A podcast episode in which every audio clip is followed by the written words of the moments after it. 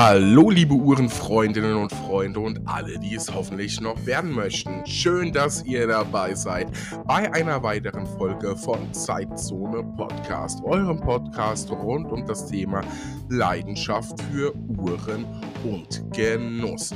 Und an dieser Stelle, die Staffel 5 ist ja sozusagen in den letzten Zügen, muss ich mich doch nochmal, möchte ich mich doch nochmal und will mich vor allem bedanken bei eurer Treue und vor allem auch bei euch, die einfach ja, wir werden immer, immer mehr und das überrascht mich von jedem Mal ja, aufs Neue.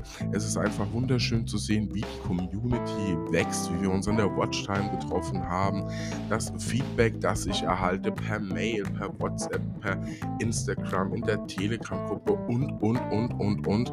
Und das ist einfach nicht selbstverständlich und es freut mich total und bildet eine wunderbare Grundlage für Staffel Staffel 6 ab 2024. Doch genug von der Zukunft geredet. Bleiben wir im Hier und Jetzt quasi in dieser Zeitzone und reden über die heutige Folge. Vielen Dank an Alexander Schorokow, mein Partner und Sponsor dieses Podcasts, der das Ganze hier unterstützt und möglich macht mitunter neben Chrono Restore mit der Kaffeepause. Ihr kennt es, es ist mittlerweile Kult geworden Monaten habe ich das Gefühl, so viele sprechen mich drauf an. Echt super, super schön. Und wenn man für ein bisschen Werbung, die man macht, die natürlich zielgerichtet ist für euch als Uhrmacher Service, dann auch noch gefeiert wird. Und ich meine, tolle Community. Vielen Dank dafür. Ja, und natürlich auch an sozusagen die die ähm, das, äh, ja, den Schluss des Podcasts bilden, gegenwärtig Ledertig und Watch Performance. Danke euch für ein tolles, tolles Jahr, eine tolle Staffel in, ja, tolle Staffel 5 in 2023. Und ich kann euch jetzt schon verraten, 2024 und Staffel 6, äh, ihr kennt das, man sagt immer, es wird noch viel cooler, noch viel besser und sonst irgendwas. Und man denkt, ja, lass ihn labern. Nein, es ist so, es wird richtig spannend. So, jetzt zur Folge heute. Es ist mal wieder Zeit in dieser schönen vorweihnachtlichen Zeit, die ja jetzt quasi in den Startlöchern steht, auch mal wieder über Basics zu sprechen. Und das ist mir so deutlich geworden, wie selten zuvor in meiner Reise durch die Schweiz und auch durch die deutsche Uhrmacherproduktion in Glashütte, dass erstens ganz vielen da draußen, außer die Hardcore-Nerds, wie wir es jetzt zum großen Teil auch sind, gar nicht so richtig klar ist, was ist ein Automatikwerk? Was ist eigentlich der Unterschied zwischen Automatik und Mechanisch? Ist das das gleiche oder doch was anderes? Steckt in einem Automatikwerk, weil es ja automatisch betrieben wird, irgendwie eine Batterie? Oder ist das Ganze doch ein Quarzwerk? Und überhaupt, Uhrwerk gleich Uhrwerk oder nicht? Also was mir definitiv klar geworden ist, ist, dass weder ein mechanisches Werk gleich ein mechanisches ist oder ein Quarzwerk gleich ein Quarzwerk. Auch hier gibt es massive Unterschiede. Das heißt, in dieser Folge beschäftigen wir uns intensiv mit dem lieben Uhrmacher Leon von Chrono Restore, der Mann für die Technik und die gute Unterhaltung hier im Podcast ähm, mit dem Thema Uhrwerk. Was ist ein Quarzwerk? Was ist mechanisch? Was ist Automatik? Und was gibt es da noch so zwischendrin? Und bevor ihr jetzt denkt, ah, Uhrwerk erklären, das wird ja ganz schön trocken. Nein, wir versuchen das wirklich mal ein bisschen aufzuschlüsseln in die wesentlichen, einfachsten Grundbestandteile und zu zeigen, dass auch ein Quarzwerk was echt Tolles sein kann, bis hin zum Automatikwerk. Ja, also ich selbst konnte noch einiges dazu lernen. Auch mir war einiges nicht klar. Das heißt, diese Folge ist für alle, die mal Lust haben, die Basics kennenzulernen, aber auch für die, die schon Vollprofis sind und sagen, ja, aber so ein bisschen auffrischen und mal wieder mitreden, da hätte ich echt Lust drauf. Und es wird garantiert auch unterhaltend. Für alle die, die auch noch ein paar Bilder dazu brauchen. Das heißt, sagen, okay, Protokoll erklärt, aber ich bräuchte da noch ein bisschen was für die Augen. Ähm, schaut im WhatsApp-Kanal nach, schaut bei mir auf Instagram nach, beziehungsweise in der Telegram-Gruppe und dann ab Dezember letzten Endes auch auf der Website von Zeitzone. Da findet ihr die passenden Fotos auch von jedem Uhrwerk und wie es grundsätzlich so aufgebaut ist. Also heute gibt es Wissen, was fürs Geist, was fürs Lachen, für den, für den Humor und ja, Grundlagenarbeit bis in die Spitze. Ich wünsche euch ganz viel Spaß dabei und ja, zurücklehnen, Spaß haben und Podcast hören.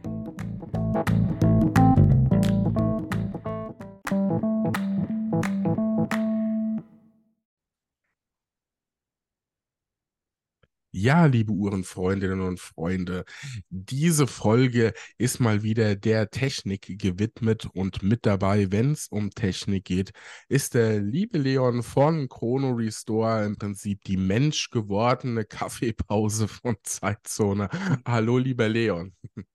Hallo, danke schön, dass ich wieder dabei sein darf und mein Technik-Know-how an dich und andere, deine Zuhörer weitergeben zu dürfen. Das macht mir immer Riesenfreude.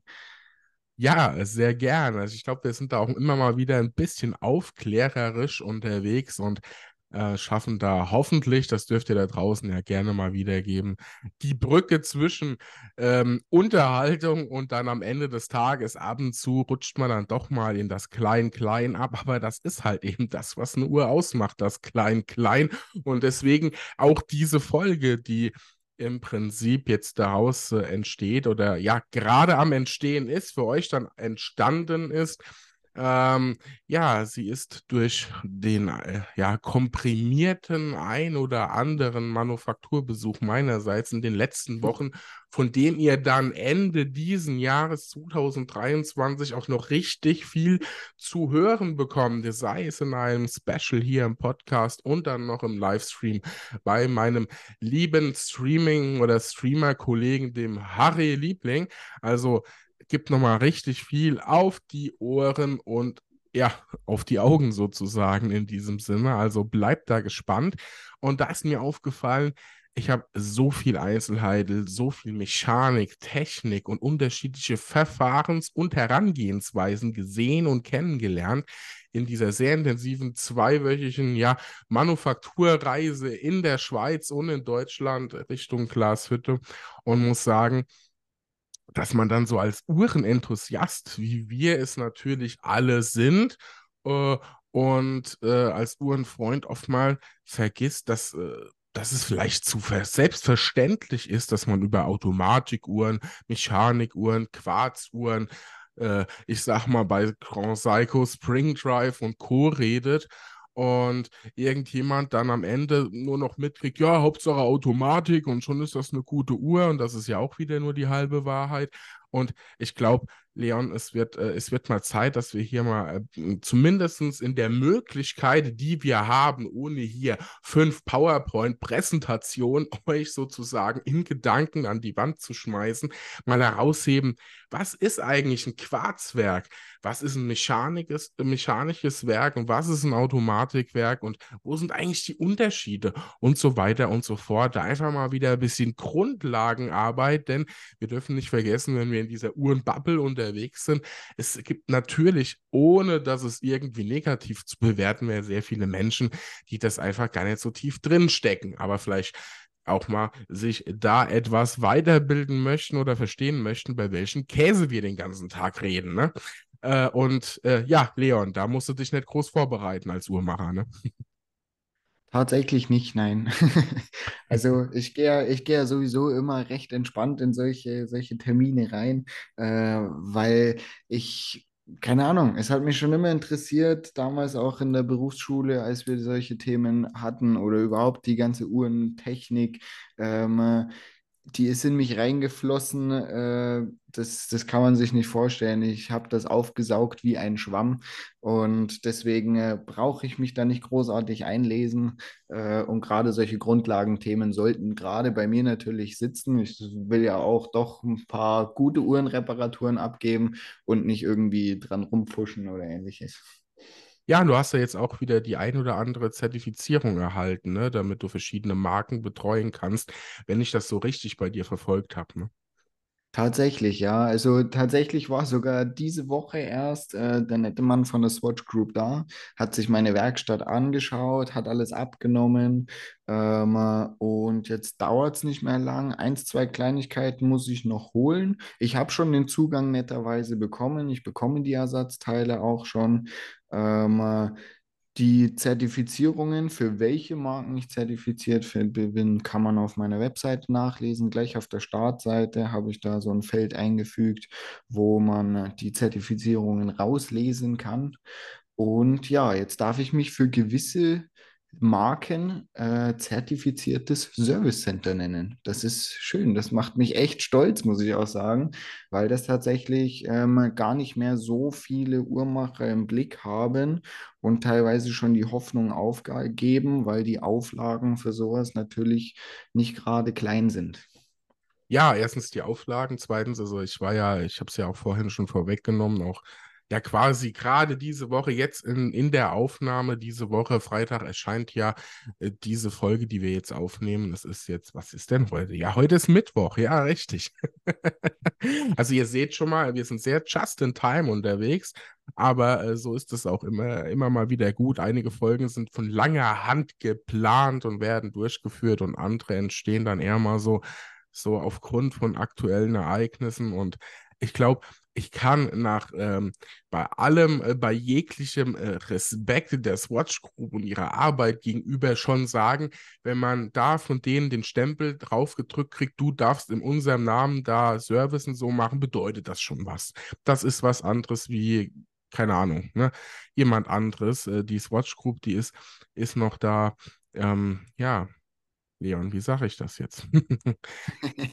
ähm, Im positiven Sinne, äh, die Swatch Group ist der coole Onkel, der immer kommt, bei dem man nicht so ganz durchblickt, was er eigentlich so macht und so, aber hat immer coole Geschichten parat, ein bisschen geheimnisvoll, aber am Ende des Tages, wenn der dir auf die Schulter klopft und sagt, ja, das war gar nicht so schlecht, ist es wie wenn jemand anderes sagt, wow, hast du toll gemacht, ne? So.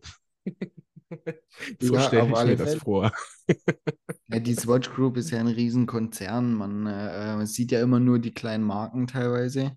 Ähm, oder was heißt kleine Marken? Da sind ja auch größere Marken mit dabei. Wenn man sich Omega anschaut, die haben schon einen ordentlichen Durchsatz im Jahr. Aber ähm, an sich ist die Swatch Group, die umfasst irgendwie mehr, als man denkt. Man sieht da immer so, ja, Omega, okay, Swatch Group, aber wenn man überlegt, was da alles dazugehört, Calvin Klein, Balmain, äh, Union Glashütte, Glashütte Original, Omega, Tissot und so weiter und so fort, da stecken schon einige Marken noch dahinter. Ähm, äh, also die Swatch Group ist ein Riesenkonzern und die haben natürlich auch etwas größere Auflagen natürlich für Uhrmacher, die ihre Zertifizierungen erlangen wollen. Äh, die habe ich jetzt mittlerweile nahezu fast alle erfüllt. Ein bisschen was fehlt noch. Natürlich ist es auch stufenweise. Ich kann mich da also auch noch hocharbeiten. Äh, ich habe noch einiges vor mir, aber ich glaube, ich bin auf, auf dem guten Weg, meinen Plan umzusetzen, Deutschlands bester und größter Uhrenservice zu werden. Ähm, viele lachen mich für diese, für diese Ideen oder diese Träumerei immer gerne mal aus, aber Ganz ehrlich, für Chrono Restore haben sie mich auch mal ausgelacht und jetzt läuft der Laden ganz gut. Ich kann mich nicht beschweren. Ja, also ich meine, äh, warum muss man auch tief stapeln? Ne? Also, wenn du morgens aufstehst und mit der Einstellung reingehst, heute gucke ich mal, wie wenig ich erreiche, dann wird das halt auch nichts. Ne? Also, äh, vor allem, und wenn ich eins mitgenommen habe, wirklich eins mitgenommen habe in den letzten zwei Wochen mit ja vier, fünf Manufakturen und einigen CEOs und, und, und Marketingleitern, Produktgestaltern äh, und Co., dann ist es eins. Wenn eins hier fehlt, sind es verdammt gute Uhrmacher. Ja? Und äh, von daher äh, ist es dir zu gönnen, dass du sagst, ich mache das auf eigenen Füßen, völlig frei im Sinne von, äh, bei mir drückt keiner den Hauptstempel, außer ich selbst und dann noch den deutschlandweiten Service und du bist ja auch ähm, Servicepartner von Formex, der auch Teil dieses Podcasts schon war, äh, den ich auch besucht habe, den lieben Raphael in der Schweiz. Und ähm, das ist ja alles nicht umsonst so. Und ja, wer deinen Service sich mal anschauen will, kann ja auf die Website schauen. Und ansonsten stehst du ja für Technikfragen sowieso immer parat und hast nicht das erste Mal äh, in diesem Podcast, wenn mir da eine Idee entsprungen ist, den Feuerwehrmann gespielt hast, da komm, morgen Abend nehmen wir den Podcast zusammen auf. Äh, und ja, hier, hier sind wir ja just in time zum Thema Uhrwerk. Und ich finde eigentlich, dass die Swatch Group ja gerade so eine perfekte, fast schon ölige Überleitung ist, denn ja, die, die Schweizer Uhrenindustrie, die vom Quarzwerk gerettet wurde, ne? also von den Plastikuhren aus dem Hause Swatch, ähm, die ja sozusagen ihren Ursprung um das mal vorwegzunehmen und manche hier schon ein bisschen zu teasern, sogar in den vier Wänden von Fortis gefunden haben. Mehr dazu in der Zukunft. Ähm, die Swatch Group, ja, Quarzwerke. Starten wir doch mal genau damit. Was ist eigentlich ein Quarzwerk? Ich höre so oft, und mir ist es natürlich klar, vielen von euch da draußen auch, aber die, wie soll ich sagen, der Schluss liegt ja schon nah, dass sehr viele denken ja Automatik, automatisch, Batterie, automatisch, ein Automatikwerk ist mit Batterie. So, wir lassen jetzt mal die Sonderformen außer Acht. Ähm, aber Automatik und Batterie haben nicht ganz so viel miteinander zu tun. Leon, das ordinärste Quarzwerk, das es gibt, wie würdest du das beschreiben? originärste Quarzwerk, das es Also es gibt ja auch Quarzwerk und Quarzwerk, ne, um das vielleicht mal so zu sagen. Aber wenn ich manchmal durchaus etwas despektierlich, das gebe ich ja zu, von gewissen Modemarken spreche, die eigentlich auch ein Sakko und eine Jeans machen und dann ein Uhrwerk in eine Uhr einbauen, das aus Quarz ist, würde ich da jetzt nicht unbedingt von High-Class-Quarzwerk sprechen. Wie, wie kann ich mir so dieses, dieses, ja, nennen wir es nicht ordinär, nennen wir es das Einsteigerquarzwerk. Das klingt doch viel schöner. Das Einsteigerquarzwerk. Wie würdest du sowas beschreiben? Aus was besteht sowas? Ähm, ist, also ich, ich, ich reduziere das Wort jetzt nochmal runter auf das einfachste Quarzwerk. Ja, ähm, der politisch korrekte Mensch aus Bayern, ja. Nachdem ich mir die Zunge dreimal verbrannt habe, das, ah, das stimmt, ja. Das, das, das Einsteigerquarzwerk. Ja, streichen wir den Rest. Wir schneiden hier ja nichts. Wir machen einfach Piep und sagen, okay, weiter geht's mit dem Einsteigerquarzwerk. ähm, äh, ein Quarzwerk, ja. Woraus besteht eigentlich ein Quarzwerk? Ein Quarzwerk hat grobe Bauteile, ähm, wie zum Beispiel eine Batterie obwohl zum Beispiel die Batterie schon mal ein falscher Fachbegriff dafür ist, denn es handelt sich um eine Zelle. Eine Batterie ist nämlich immer ein Zusammenschluss aus mehreren Zellen und ähm, in der Uhr verwenden wir tatsächlich nur eine Zelle, so wie man es kennt. Ähm, aus, was weiß ich, teilweise kleinen Fernbedienungen und so weiter. Oder, oder Autoschlüssel. Autoschlüssel, da ist auch immer nur eine Zelle drin und keine Batterie. Ähm, das sind, das ja. sind die Batterien oder die Zellen, auch die jetzt gerade zur Weihnachtszeit bei den endlosen LED, Outdoor-Lichterketten und sonst was relevant werden. Und immer dann, wenn es Lesen mal aufmacht, dann denkt man, oh Gott, ich habe alles da, aber keine Zelle. Ne? Und dann rennt genau. man los. Oder, naja, man fährt los. Aber äh, das sind die nervigen Dinger, ne? die stecken dann in der Uhr. Genau, einfach so, so kleine silberne Plättchen sind das meistens. In der Uhr natürlich noch kleiner. Ähm, und dann besteht eigentlich eine mechanische Uhr tatsächlich, äh, äh, eine Quarzuhr tatsächlich noch aus einem mechanischen Teil und einem elektronischen Teil. Wir als Uhrmacher bezeichnen den dann immer als E-Block. Ähm, in dem E-Block wird dann sozusagen die Energie der Zelle verarbeitet. Ähm, dort ist dann auch noch eine Spule mit drauf, die ein Magnetfeld erzeugt. Wir haben einen Quarz, Deswegen, daher kommt auch das Wort Quarzuhr.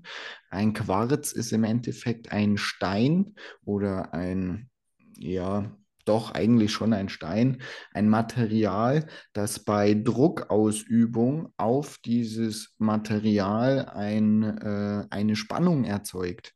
Und je nachdem, wo diese, diese, dieser Druck wirkt und wie groß der Wirke, Druck wirkt, desto größer wird diese Spannung. Und den Prozess kann man auch umdrehen. Wenn man nämlich ähm, an diesem Quarz Spannung gezielt anlegt, dann verbiegt sich dieser Stein. Und das hat man in der Quarzuhr genutzt. Und zwar nutzt man das als Taktgeber. Da hat man sozusagen einen Stein drin, der im Endeffekt genauso aufgebaut ist oder aussieht wie eine äh, Stimmgabel. Deswegen heißen die Uhren auch oft Stimmgabel-Quarzuhren. Ähm, und diese zwei Ärmchen einer Stimmgabel muss man sich so vorstellen, die werden von der Zelle so bestromt, dass die aneinander anfangen zu schwingen. Also wenn man zum Beispiel dieses typische Peace-Zeichen mit seinen zwei Fingern macht und den Zeige- und Mittelfinger immer aneinander bewegt und wieder und dieses V wieder öffnet, ähm, so muss man sich vorstellen, bewegt sich der der, Stimmga äh, der Stimmgabelquarz dann in der Uhr, wenn er von der Zelle bestromt wird. Da gibt es vorher einen kleinen Taktgenerator, der ähm, innerhalb von, oh, lass mich lügen, das sind über 15.000 Schwingungen, die, das, äh, die dieser Quarz da vollführt, in, äh, in einer Minute normalerweise. Siehst du, hätte ich mich doch mal einlesen sollen. Ähm, Wenn es eine Minute zehn ist, sind wir alle damit glücklich. das, ist, das ist gut. äh, auf jeden Fall ähm, vollführt dieser Quarz unsere Schwingung, die sozusagen unser Taktgeber ist. Bei einer mechanischen Uhr ist das zum Beispiel das Schwingsystem. Und diese Schwingungen werden dann wieder runtergetaktet und zwar auf ähm, eben eine Schwingung pro Sekunde. Und diese eine Schwingung pro Sekunde wird dann auch wieder in einen größeren elektrischen Impuls umgewandelt, der unsere Spule bestromt. Und die Spule ist um einen Stator gewickelt. Das ist einfach nur ein Stück Metall, das aus der Spule, durch die Spule durchgeht und dann an den beiden Enden der Spule herausragt um, und, und um einen Dauermagneten drumherum greift. Und dadurch wird das Magnetfeld, das in der Spule erzeugt wird, auf dieses Metall, auf diesen Stator weitergegeben und äh, erzeugt sozusagen um unseren Rotor eine, ähm, ein Magnetfeld und das sorgt dafür, dass sich der Rotor dreht, weil der Rotor enthält einen kleinen Dauermagneten. So wie man kennt mit Nord und Süd, nur halt extrem klein. Und wenn man, so wie es jeder in, in der Physik, in der, in der Schule hatte, wenn man zwei Magneten aneinander hält, können die sich entweder anziehen oder abstoßen. Und dieser Prozess wird dort eben genutzt. Also die Spule erzeugt ein Magnetfeld, das dem Stand des Rotors sozusagen entgegengesetzt ist. Und somit stö stößt der Stator den Rotor ab und der Rotor fängt an, sich um 180 Grad zum Beispiel zu drehen. Sehr, sehr spannend. Ja, da sieht man mal, dass so ein Quarzwerk dann doch ein bisschen mehr ist als eine Batterie, ne? da ist ganz schön viel Technik drin, ja. Und im Endeffekt beginnt dann ab hier sogar dieser mechanische Teil. Ähm, und zwar muss natürlich diese 180-Grad-Drehung des Rotors noch übersetzt werden. Und das passiert über das Räderwerk, so wie man es auch in einer mechanischen Uhr kennt. Und da hat man dann irgendwann mal über mehrere Übersetzungen eine, ein Sekundenrad erreicht, das dann ähm, sozusagen eine Umdrehung in der Minute macht und durch diese 180-Grad-Drehung des Rotors auch diesen typischen 61. Minute Sprung macht. Also von Minutenindex zu Minutenindex oder Sekundenindex zu Sekundenindex, so ist vielleicht ein bisschen besser, ähm, springt ja immer der Sekundenzeiger bei einer Quarzuhr. Mhm, mh. Jetzt Jetzt, jetzt drängt sich ja so ein Stück weit die Frage auf, ähm, wenn man sich so ein bisschen einfuchst und so ein bisschen beliest und so, es hat natürlich auch was mit Stückzahl und Verbreitung zu tun. Aber ja, also man kann ja schon mit ein bisschen da und da recherchieren und gucken, herausfinden, dass es so bei vielen Modemarken ähm, ohne das jetzt so zu negativ zu, zu meinen, ich heiße das immer nur negativ im Verhältnis zu einer vernünftigen Uhr, was die kostet und was eine Modemarke-Uhr manchmal kostet. Aber das ist Mhm. ein anderes Thema. Ich bin, du bist ja heute hier für die Pol äh, Political Correctness. Und ähm, ja, da sieht man ja schon, wenn man recherchiert, dass so ein Quarzwerk mal schnell nur so ein paar Cent kosten kann. Ne? Also deutlich unter einem Euro. Hat natürlich auch was mit Masse äh, zu tun äh, und mit ganz vielen betriebswirtschaftlichen Faktoren, das jetzt mal davon ganz losgelöst. Aber es gibt ja dur durchaus auch in sehr teuren Uhren äh, von Querbeete der Marken. Ne? Lange Zeit ja vor allem auch noch äh, im Bereich der Damenuhren. Das ist ja jetzt auch ein bisschen am Wandeln. Die Dame von heute legt ja auch Wert, äh, was dahinter steckt. Immerhin, ja, knapp 7, 8 Prozent Zuhörerinnen haben wir hier ja auch. Das heißt, da ist ein Automatikwerk, ein mechanisches Werk auch mal sehr interessant und das hat überhaupt da nichts mehr mit dem Geschlecht zu tun. Nur die Uhrenindustrie er ist ja jetzt ja halt auch nicht da bekannt dafür, möglichst schnell äh, innere und gesellschaftliche Evolution mitzuerleben. ne? Ich sage nur Social Media und Co. Ähm, und so ist das auch in dem Fall. Nur, was macht jetzt ein günstiges Quarzwerk zu einem, äh, sagen wir einfach mal, in einer, in einer, in einer Omega, in einer Breitling oder in einer, in einer äh, ja, teureren Seiko oder sonst irgendwas? Was sind da die Unterschiede? Nur die Materialien? Oder gibt es da noch was anderes, was das dann ausmacht? Mal vom Namen, den man bezahlt, abgesehen, das, äh, abgesehen, das ist uns ja auch alle klar. Tatsächlich nicht nur die Materialien, aber sehr viel die Materialien, ja. Also das, was man bei Omega, Breitling und so ähnliches bekommt, äh, als Quarzwerke, ist deutlich, deutlich, deutlich hochwertiger als das, was man in äh, günstigen Uhren für, lass mich lügen, 50 bis 100 Euro bekommt. Da sind meistens Werke verbaut, die man als Wegwerfwerke bezeichnet. Die sind aus Kunststoff, teilweise nur irgendwelche Metallplättchen, ähm, die sozusagen einfach auch nur Metalllager haben, also einfach nur ein Loch in so ein Metallplättchen gebohrt, vielleicht noch eine kleine Senkung rein, die dann als, als Ölspeicher dienen soll. Ähm, die Werke werden trotzdem geölt, teilweise aber auch nicht, weil die Räder teilweise sogar aus Kunststoff bestehen. Und äh, da merkt man dann schon riesige Qualitätsunterschiede. Teilweise sind diese Werke auch als Wegwerfwerke bezeichnet, weil man als Uhrmacher gar nichts mehr daran machen kann. Die Werke sind so verkapselt, teilweise verschweißt, dass ich die niemals auseinanderbringen würde, ohne sie kaputt zu machen. Das ist zum Beispiel auch sowas wie ähm, dieses System 51 von der Swatch Group, was dort jetzt eben auch durch diese ganzen Kooperationen, die erst vor kurzem rausgekommen sind zwischen gewissen Swatch Group Marken. Ähm, System 51 Werk ist auch sowas, das ist komplett verschweißt, das ist ein Teil. Ähm, wenn ich das als Uhrmacher auseinandernehmen möchte, dann mache ich es gleichzeitig kaputt. Wir sprechen dann von so tollen Marken, die dann was aus Plastik machen, weil es mal auf dem Mond war oder weil es eine alteingesessene Schweizer Marke war und so, ja, über die ich mich schon genügend aufgeregt habe. Ich weiß, das sehen viele von euch da draußen anders, aber ja, Meinung ist ja eben Meinung, ne? Man muss sich ja nicht immer über alles streiten, ne? Aber ja, also ich, das ist ja für einen Uhrmacher eigentlich dann, was hat er denn dann zu tun? Er schraubt hinten auf und setzt ein neues Werk ein, ne? Also so eine Fünf-Minuten-Arbeit ohne jetzt, jetzt Naja, das runterreden zu wollen. Aber äh, gut, fünf Minuten, ich weiß ja, ich habe ja mittlerweile sehr intensiv kennengelernt. Da, da kann man sich auch nochmal zu Tode prüfen, auch wenn man nicht viel zu tun hat, in Anführungszeichen. Ne? Das geht ja schon alles. Aber es ist jetzt nicht so das, was dein Uhrmacherherz höher schlagen lässt, sagen wir es mal so. Nein, auf keinen Fall. Also bei mir ist es ja sowieso so, ich nehme nur mechanische Uhren an über Chrono Restore. Ähm, äh, zum einen, weil es sich teilweise kaum lohnt, die hohen Wertversandkosten in Kauf zu nehmen für eine recht günstige Quarzuhr. Ähm, äh, und zum anderen, weil man tatsächlich einfach nicht viel machen kann.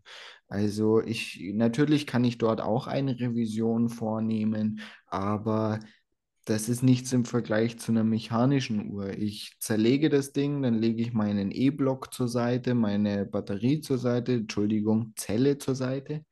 Ähm, und dann habe ich noch mein mechanisches Räderwerk vor mir. Das wird auseinandergenommen, gereinigt, ein bisschen Öl dran geschmiert. Dann wird der E-Block wieder drauf geschraubt und dann wird das Ganze nochmal durchgemessen. Und wenn ich beim Durchmessen merke, okay, irgendwas funktioniert mit dem E-Block nicht, habe ich schon verloren, weil dann muss ich sofort einen neuen äh, e-, E-Block bestellen und den komplett austauschen. Da gibt es keine Varianten, das irgendwie zu reparieren oder ähnliches.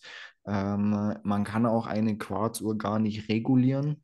Das sind nur die wenigsten, die man mit irgendwelchen Kondensatoren kann man den Gang zurechtdrücken, wenn man es so nennen mag. Aber so richtig regulieren wie eine mechanische Uhr kann man Quarzuhren gar nicht. Ich kann die wirklich nur zerlegen, das Räderwerk äh, reinigen, wieder montieren, frisch ölen und dann war es das schon. Dann baue ich das, das den E-Block wieder drauf, Zifferblattzeiger kommen wieder drauf und eine neue Zelle rein und dann kann man bloß Daumen drücken, dass das Ding wieder läuft. Okay, also ich verstehe.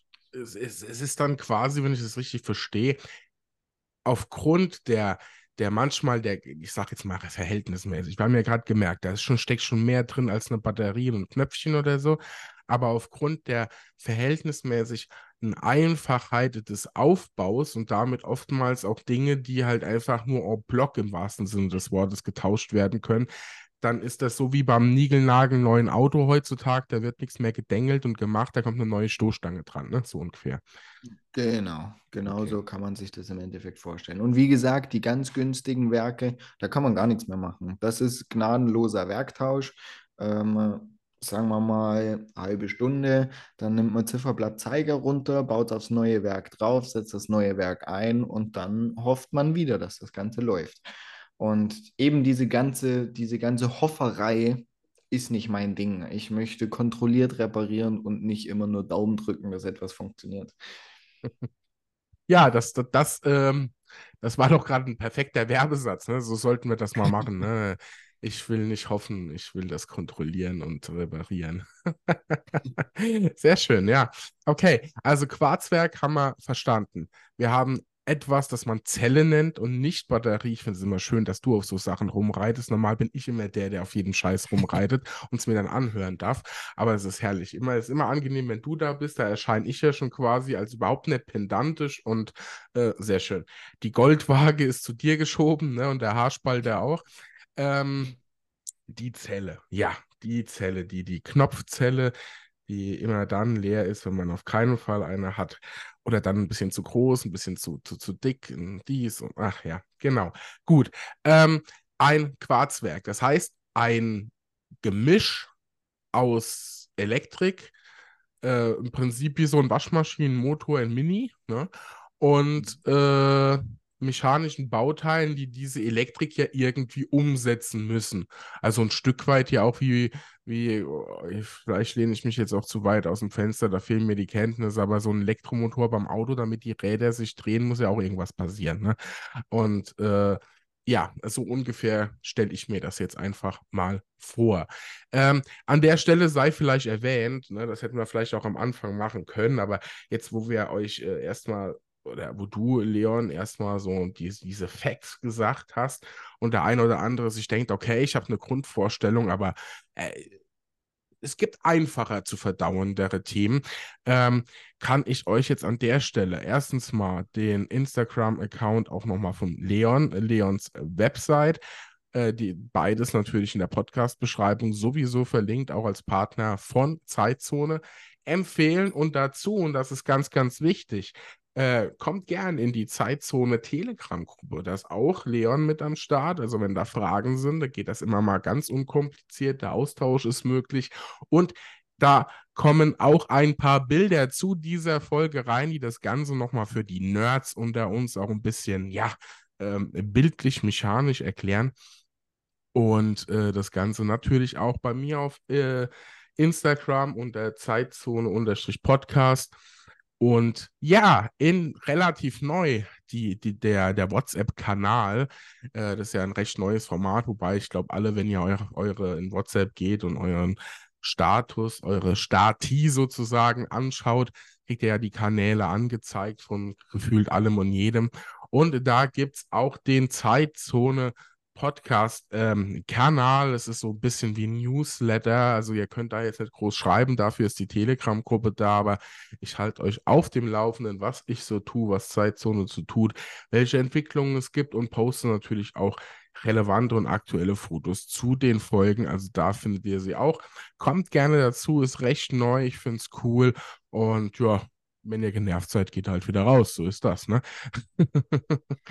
ja, wie gesagt, da findet ihr Fotos zu den Themen, die wir heute besprechen und zukünftig auch auf der Website von Zeitzone. Und äh, da wird Leon und ich mal euch noch so einen Blogbeitrag machen in der nächsten Zeit, damit man das auch nochmal nachlesen kann. So, jetzt mal genug Werbung in eigener Sache gemacht, aber es hat jetzt ganz gut gepasst, euch da mal noch mitzunehmen. Quarzwerk, ja, Mechanik und Elektrik vereint, äh, in günstig bis hin in sehr, sehr, sehr gut verarbeitet. Also auch da gibt es wie immer äh, deutlichste Unterschiede. Ähm, und was ist denn jetzt der, der nächste Sprung vom Quarzwerk hinein in die Mechanik? Ähm, es gibt tatsächlich noch Hybridwerke. Ähm, mittlerweile, wenn man Hybridwerke googelt, kommen nur noch Smartwatches, die versuchen irgendwie eine mechanische Quarzuhr zu imitieren. Ähm, Hybridwerke sind aber nochmal was anderes. Die haben tatsächlich ein mechanisches Schwingsystem, das ähm, auch von einer Art E-Block, äh, also einer Art Magnetfeld angetrieben wird. Ähm, gibt es aber nicht viele tatsächlich. Also da gibt es so vereinzelte spezialisierte Hersteller. Ansonsten ähm, geht man dann gnadenlos schon in die mechanische Handaufzugs- bzw. Automatikuhr hinein. Okay, das heißt, ähm, wir lassen jetzt mal, ich sag mal so Sonderfälle, die gibt es ja auch noch. Viele haben das ja schon mal gehört. Ich habe es auch vorher mal kurz gesagt, ne? Spring Drive von, äh, von Grand Psycho und so weiter und so fort. Aber da am Ende äh, bringen wir dann alles durcheinander. Das können wir mal gerne noch im Nachgang mal noch in einer weiteren Folge mal zum Thema Psycho vielleicht vertiefen. Aber bleiben wir jetzt mal so bei den, ja, der, der, der heiligen Dreifaltigkeit der Uhrwerke sozusagen. Und äh, das nächste wäre dann das rein äh, mechanische Werk komplett ohne den Einsatz von Batterien, Schrägstrich Zellen, damit wir alle zufrieden sind. Und ähm, ja, also ich gehe davon aus, dass der mechanische Anteil, der in der Quarzur ist, auch da in anderer Form wieder seinen Platz findet. Aber jetzt muss ja der, der Antrieb, der vorher elektrisch war, der muss jetzt irgendwie Mechanik, mechanisch zustande kommen. Ne? Genau, das auf alle Fälle. Und die, die einfachste Art einer mechanischen Uhr ist natürlich die Handaufzugsuhr. Da ist kein großartiger Kladderadatsch drin, den man nicht benötigt oder der irgendwelche Zusätze ähm, bringt, sondern es ist tatsächlich nur die funktionierende Uhr, die mir am Ende die Zeit anzeigen soll. Und das normalerweise über zwei oder drei Zeiger, also Stunde, Minute oder Stunde, Minute und Sekunde. Ähm, und um die Energie dort reinzubringen, müssen wir bei der Handaufzugsuhr in der hereingedrückten, ähm, mit hereingedrückter Krone, sagen wir es so, mit hereingedrückter Krone einfach an der Krone drehen. Ähm, und dann wird diese Drehbewegung von der Krone nach innen getragen und auch wieder mehrmals übersetzt ähm, bis zum sogenannten Sperrrad. Und das Sperrrad sitzt auf dem Federkern des Federhauses, welches unser, unser Energiespeicher der mechanischen Uhr ist. Also das Federhaus ist im Endeffekt die mechanische Zelle einer mechanischen Uhr. Also im Prinzip das Federhaus, ne? ich versuche mir das immer so vorzustellen. Ich weiß nicht, ob, ob euch das da draußen hilft. Ich, das ist, ähm, ähm, es, es gibt doch diese, auch äh, im Mittelalter oder so, da kennt von euch noch einer so eine Zwille oder so? Wisst ihr, von was ich rede? Ich weiß es nicht. Man dreht Natürlich. die Schnur so lang um, bis sich die komplette Kraft entlädt. Also hat man quasi in einer Schnur Energie gespeichert, ne? die sich dann mhm. äh, entlädt. Ne? Da gibt es auch so, so mittelalterliches äh, Belagerungsgerät und so. Da drehst du auch die Schnüre, kennen das alle, ne? Eine Schnur wird so lang gedreht, bis sie richtig fest, äh, quasi wie so ein, ein Stab in Anführungszeichen sich anfühlt. Und wenn die natürlich richtig unter Spannung steht und du lässt sie los, entlädt sich das. Ne? Und so ist das ja quasi mit der Feder auch. Man parkt durch Energie, die man zuführt, ne? Warte mal. Ähm, Arbeit ist gleich Kraft mal Weg, ne? So. Ja. nee, aber man dreht quasi mit dem Handaufzug, man wendet die Energie auf, zieht damit die Feder auf, die sich dann Stück für Stück entlädt, ne? So könnte man sagen, oder? Bin ich da? Genau, diese Feder wird sozusagen um einen kleinen Stamm, nenne ich ihn jetzt mal, das ist der sogenannte Federkern, wird dort drum gewickelt und außen an der, an, an, am anderen Ende der Feder befindet sich de, das Federhaus, das Federgehäuse. Ähm, und dort ist außen eine Verzahnung dran. Und dadurch, dass ich natürlich die Feder innen um eine Art Stamm wickle, zieht es den Rest des Federhauses hinterher. Und äh, dadurch bekommen wir dann diese Drehbewegung. Und äh, direkt an dem Federhaus ist dann eine Verzahnung dran, die dann wieder in weitere Räder eingreifen kann. Okay. Und, und wo geht es an diesem Punkt dann weiter? Also jetzt muss ja die Kraft muss ja irgendwie da übertragen werden, am besten auf die Zeiger, gegebenenfalls sogar noch das Datum. Und das am besten so, dass die Stunde auch eine Stunde geht, die Minute eine Minute, ne, die Sekunde ist eine Sekunde und ein Tag 24 Stunden nicht 48 Stunden hat. Ne? Und jetzt wird es wahrscheinlich ein bisschen komplizierter. Äh, tatsächlich ist es gar nicht so kompliziert. Also ja, für man, dich, für dich, ne? Ja, ja gut, Entschuldigung. ja, nee, alles gut. Also wir, wir, wir arbeiten uns jetzt mal so, ich stelle mich einfach dumm jetzt bevor von euch einer da draußen einer sagt, das fällt mir nicht ganz so schwer, ne? ich habe das genau gehört. Ähm, Versuche ich es mal so. Also, wir haben jetzt mal grundsätzlich gelernt, wie die Kraft in ein mechanisches Werk kommt. Äh, und jetzt das nächste Teil, das dafür sorgt, dass die Kraft muss ja irgendwie portioniert werden, weil äh, ansonsten wird sich das ja auf einmal entladen. Das stelle ich mir dann so vor, dass wir einen fliegenden Zeiger haben für drei Minuten, dann war es das. Ähm, wie, wie sieht das dann aus? Richtig, dafür portionieren wir die Kraft. Ähm, ja, man kann es portionieren nennen, aber erst am Ende des Räderwerks. Ähm, bis dahin wird die Kraft erstmal tatsächlich wieder versucht zu reduzieren. An dem Federhaus liegt natürlich eine Menge Kraft an, da ist tatsächlich eine starke Feder drin. Ähm, und das Ganze wird dann über ein Getriebe, das sogenannte Räderwerk, bis zur Hemmung übertragen. Und das Räderwerk besteht im Endeffekt bei der einfachsten Uhr aus, sage ich mal, vier Rädern. Das ist mein Minutenrad, das direkt sofort in das, ähm, in das Federhaus, in die Federhausverzahnung eingreift und somit sich genauso wie das Federhaus auch drehen möchte, weil die ja miteinander verzahnt sind. Ähm, von dem Minutenrad geht es dann auf das Kleinbodenrad. Dann haben wir ein Sekundenrad und dann gibt es noch das sogenannte Hemmrad. Das sind so, ist so der einfachste Aufbau, den man eventuell auch aus einer Taschenuhr kennen könnte. Ähm, und in dem Fall ist es so, dass sich das Federhaus natürlich am langsamsten dreht, aber dafür mit der meisten Kraft. Und durch dieses Übersetzungsverhältnis, das ich zwischen jedem der Räder habe, kommt am Ende beim Hemmrad eine deutlich größere Drehzahl raus. Also wir schaffen deutlich mehr Umdrehungen, als es das Federhaus am Ende schafft. Und äh, aber dafür haben wir eine deutlich geringere Kraft dort anliegen.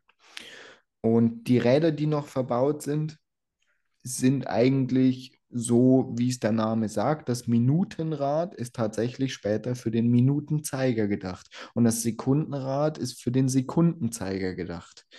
Das Hemmrad ist zur Hemmung gedacht und das Kleinbodenrad, keine Ahnung, warum das so heißt, das ist einfach zwischendrin. das ist, das ist ja dann, ähm, also das ist ja so, so mechanische Lehre, ne, wie, wie Flaschenzug, wie alles, ne? So, ähm, genau. Ich, ich, ich sag mal, äh, wo begegnet einem das ins All, in den, im Alltag? Ich versuche ja immer so ein bisschen die Brücke zu schlagen zwischen äh, das, also ganz klasses Beispiel, okay, das geht jetzt eher an die Handwerker und Handwerkerinnen unter uns da draus.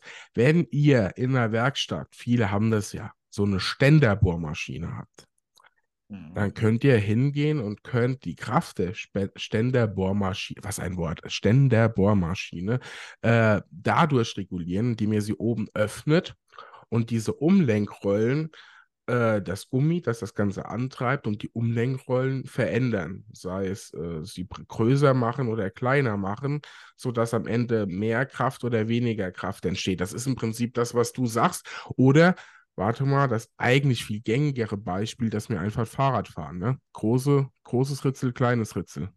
Du trittst genau. dich blöd, damit du den Berg hochkommst, aber dass du nicht äh, ähm, ja, äh, auf den Pedalen stehen musst, damit sich was tut, beziehungsweise du hast einen großen Gang drin und kannst bergunter noch kraftvoll treten und wirst noch schneller, ne? so ungefähr. Genau so ist das. Also im Endeffekt ist es tatsächlich ein richtiges Getriebe. Wir übersetzen eine geringe Drehzahl in eine hohe Drehzahl mit weniger Kraft. Und jetzt muss das Ganze so abgestimmt sein und so gebaut sein, dass auch exakt dann halt das die Werte rauskommen, die wir wollen. Ne? Das ist genau berechnet, dass sich das Minutenrad genau einmal pro Stunde dreht und das Sekundenrad, äh, das Minutenrad, ja doch, tatsächlich einmal pro Stunde und das äh, Sekundenrad einmal pro Minute eine vollständige Drehung vollzieht. Und genau auf diese Räder werden tatsächlich einfach nur dann später die Zeiger aufgepresst, weil die ja schon die richtige Drehzahl haben. Okay. Das bedeutet, wir haben im Prinzip äh, die ja, der Antrieb bei diesem mechanischen Werk mit Handaufzug sind erstmal wir, unsere Energie, die wir einbringen über die Krone auf die, auf die Feder, äh, im Federhaus und der Rest ist dann ein Ablauf, der mathematisch und alles so berechnet ist, dass alles, alle Rädchen genau so groß, so verzahnt und so weiter und so fort sind, dass es am Ende so passt, wie wir das wollen. Genau so ist es. Es ist Jetzt dann wird es noch ein bisschen kompliziert. Ab dem Hemmrad wird es gar nicht so einfach. Aber bis dorthin haben wir tatsächlich erstmal eine Übersetzung geschaffen, die dafür sorgt, dass wir einfach nur unsere Zeiger aufpressen können und am Ende eine getaktete Zeitanzeige ermöglichen. Beziehungsweise ermöglichen wir die Unterteilung von äh, einer langsamen Umdrehung zu einer schnelleren oder größere Drehzahl, ähm, um überhaupt was von der Uhr zu haben, weil sonst, wenn das nicht so wäre, müsste man alle zehn Minuten wieder an der Krone drehen, damit die Uhr überhaupt mal eine Zeit lang läuft. Und durch dieses Runterübersetzen, also im Grunde genommen, das Federhaus macht in etwa bei, bei so klassischen Uhrwerken sieben Umdrehungen während das Sekundenrad kann man sich gerne dann selber ausrechnen.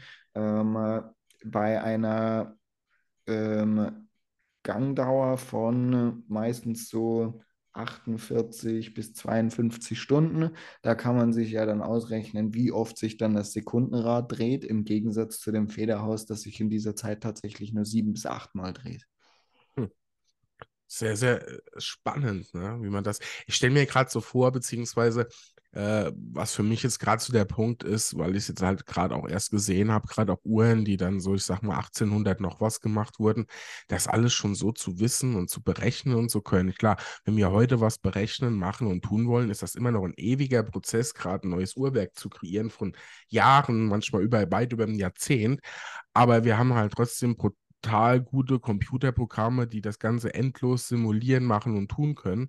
Und äh, früher musste man dann halt auch ein Stück weit einfach ausprobieren. Und das stelle ich mir sehr, sehr, sehr schwierig vor. Aber ja, auf jeden Fall sehr spannend. Aber auch hier ähm, muss man ja auch wieder fairerweise sagen, hier trennt sich ja auch die Spreu vom Weizen. Auch hier gibt es ja, ja, wie war das vorhin? Einsteiger mechanische Werke mit Handaufzug und ich sag mal, extremst exklusive und außergewöhnliche Werk. Wir reden hier ja noch gar nicht von zig Komplikationen, sondern einfach mal vom Werk selbst. Da ist jetzt schon viel Material und wie viel Arbeit man dann halt noch reinsteckt, Poli Pol Politur, äh, irgendwie ein Schliff, äh, Gravur oder sonst was drin? Oder hat das auch noch andere Punkte, wo du sagst, äh, das kann auch einen Preisunterschied bedeutend ausmachen? Tatsächlich in diesem Fall gar nicht mehr viele. Also gerade so Federhaus, Räderwerk ist bei den meisten Standarduhren, also Handaufzug, nur drei Zeigerwerk, nahezu das gleiche. Da, da gibt es nicht viele Unterschiede. Ähm, es wird natürlich mit unterschiedlichen Materialien gespielt. Man achtet vielleicht darauf, dass die Brücken bei hochwertigeren Uhren etwas dicker und stabiler ausgelegt sind als bei günstigeren Uhren. Dass ähm, mehr Lagersteine verwendet werden. Jeder Rubin die Lagersteine bestehen aus Rubin, weil das nach dem Diamanten das härteste Material mit ist und somit den geringsten Verschleiß hat, wenn sich dort die Lager der Zapfen oder die Zapfen der, der Räder drin drehen. Ähm, deswegen verwendet man dafür Rubin. Jeder Rubin ist natürlich auch wieder Geld. Das ist teuer auf die Masse gesehen. Und ähm, solche kleinen, feinen Unterschiede. Das andere, was die hochpreisigeren Uhrwerke ausmacht, ist zum einen tatsächlich Entwicklungsarbeit, die man sehr viel bezahlt. Jahrelange Entwicklung, ausprobieren. Äh, es gibt gerade bei der Kraft, die man eben in der Uhr verwendet, wenig zu berechnen. Das ist wirklich was, was man oft einfach nur ausprobieren muss.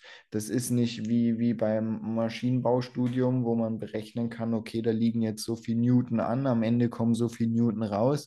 In der Uhr geht es nicht mehr um Newton, da geht es um deutlich, deutlich weniger. Und ähm, deswegen zahlt man bei solchen hochwertigeren Uhren tatsächlich oft die Entwicklung, wenn es nicht in Milliarden Stückzahlen hergestellt wird, wie das zum Beispiel Selita oder ETA oder ähnliches macht. Ähm, die holen das eben auf die Stückzahl wieder rein. Aber gerade so Manufakturen und sowas, da bezahlt man viel Entwicklung und später vor allem auch Handarbeit.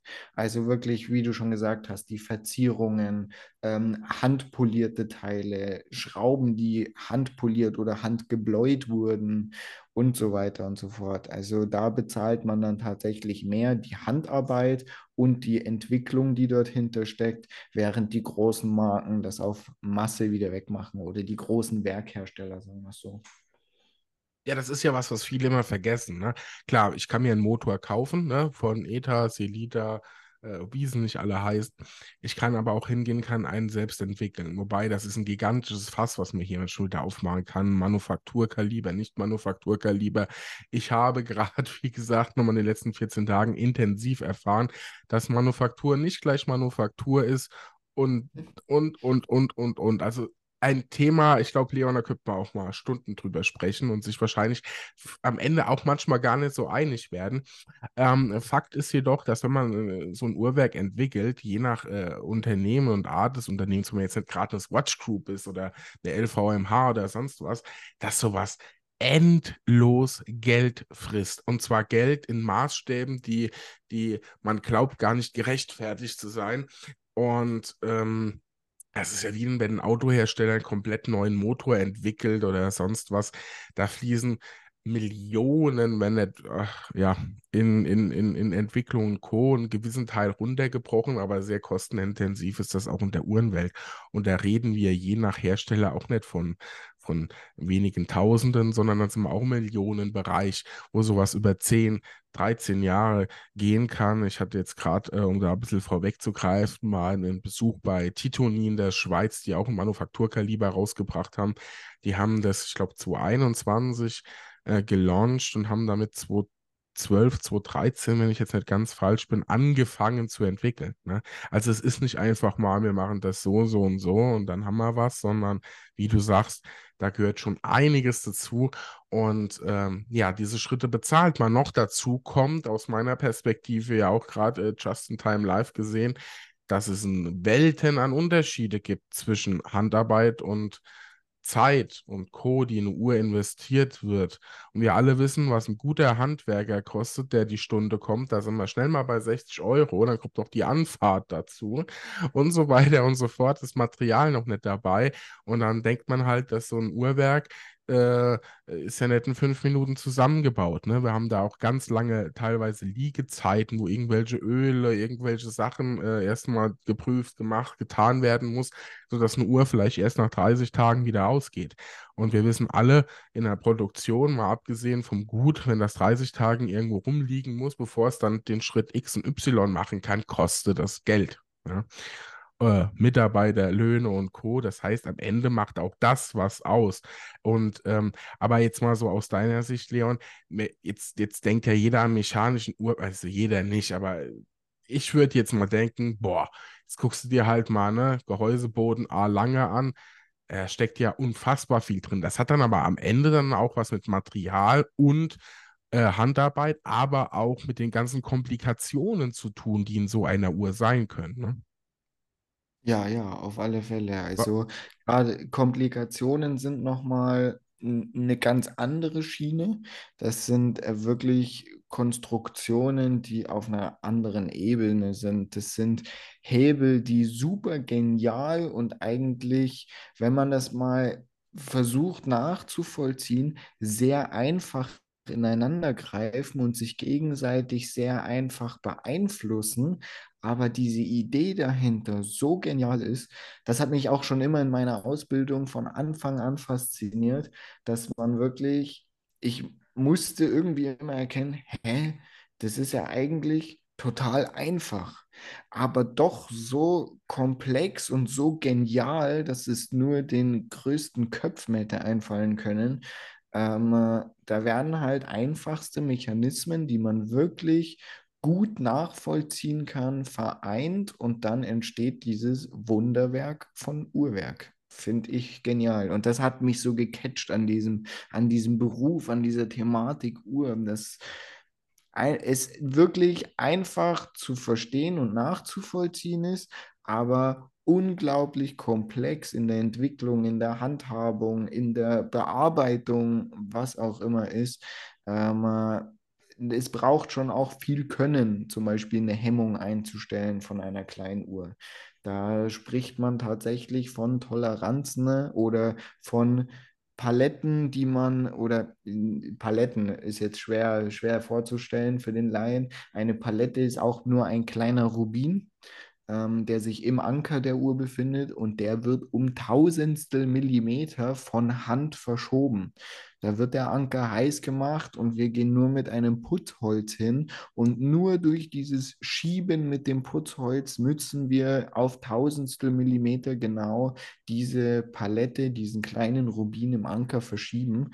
Ähm, es ist, es ist einfach geil. Es ist einfach geil. Mehr kann man dazu nicht sagen.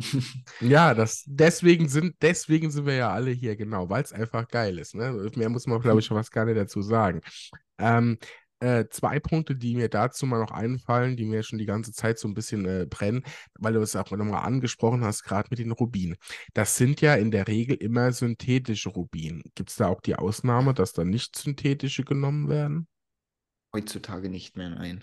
Okay. Ähm, warum synthetischer Rubin? Synthetischer Rubin wächst auch tatsächlich, der wird gezüchtet. Ähm, aber im Gegensatz zu natürlich gewachsenem Rubin wächst dieser natürlich kontrolliert und deutlich gleichmäßiger. Wenn ich jetzt einen natürlichen Rubin verwende, dann hat er ganz andere Strukturen, die wieder Fehler oder Reibung in meinen Lagerstein reinbringen können und äh, deswegen greift man nur noch auf synthetische Rubine oder sogar Diamanten. Es gibt ja auch Unruhen oder Schwingsysteme, wo oben die Decksteine aus Diamanten bestehen. Ähm, da kauft man natürlich hauptsächlich wegen dem Wert des Diamanten. Ähm, es hat nicht unbedingt einen technischen Vorteil, außer dass der Rubin ähm, Härtegradstufe 9 hat und der Diamant, glaube ich, Härtegradstufe 10. Ähm, das macht Kraut nicht mehr fett. Aber ja, man kann auch äh, Diamanten für sowas mitverwenden. Okay. Ja, also dieses Synthetische, das ist ja, äh, ich, ich kenne das noch von der Schule, so aller Jugendforscht, gibt es so, so einen Kasten, den du kaufen kannst, du kannst dann deine Kristalle und so züchten. Ja, ja genau, so Richtig. Salzkristalle und sowas. Wer hat das nicht? ja, ja, also Genau, die Sachen, die Sachen gibt es für, für, für die, die, die, keine Ahnung, das Thema noch nicht nerdig genug ist hier, sehr gerne mal gucken. Gibt es bestimmt beim Versandhaus eures Vertrauens, ist ja gerade auch Black Week, irgendwas zu kaufen, bei dem man sich seine Kristallen züchten kann. Ach, und wer daran glaubt, man könnte sich hier wertvolle Diamanten züchten und damit seinen Alltag beschreiten, ne, funktioniert so nicht. Aber gut, ähm, ja, das äh, Synthetische. Und ähm, ich glaube, das Thema Komplikationen eines Uhrwerks ist ja auch mal eine, eine, spannende Sache, der man sich mal anschauen kann, was da so alles so dahinter steckt, würde aber so ein bisschen den Rahmen dieser Folge sprengen. Aber damit wir jetzt die Zuhörerinnen und Zuhörer jetzt mal nicht so ganz allein mit der einen oder anderen Aussage lassen, kannst du mal, ohne sie jetzt konkret zu beschreiben, mal so zwei, drei Komplikationen nennen, äh, weil eine Komplikation ist ja schon ein Datum, ne? Also sozusagen. Ja. Ja, was heißt Komplikation? Man, man spricht eigentlich hauptsächlich auch öfter von, von Baugruppen oder Erweiterungen, ähm, weil wir immer dieses Basiswerk, das ich gerade geschildert habe, also Federhaus, der Aufzug, über, die, über den ich überhaupt die Energie zum Federhaus bringe als Mensch.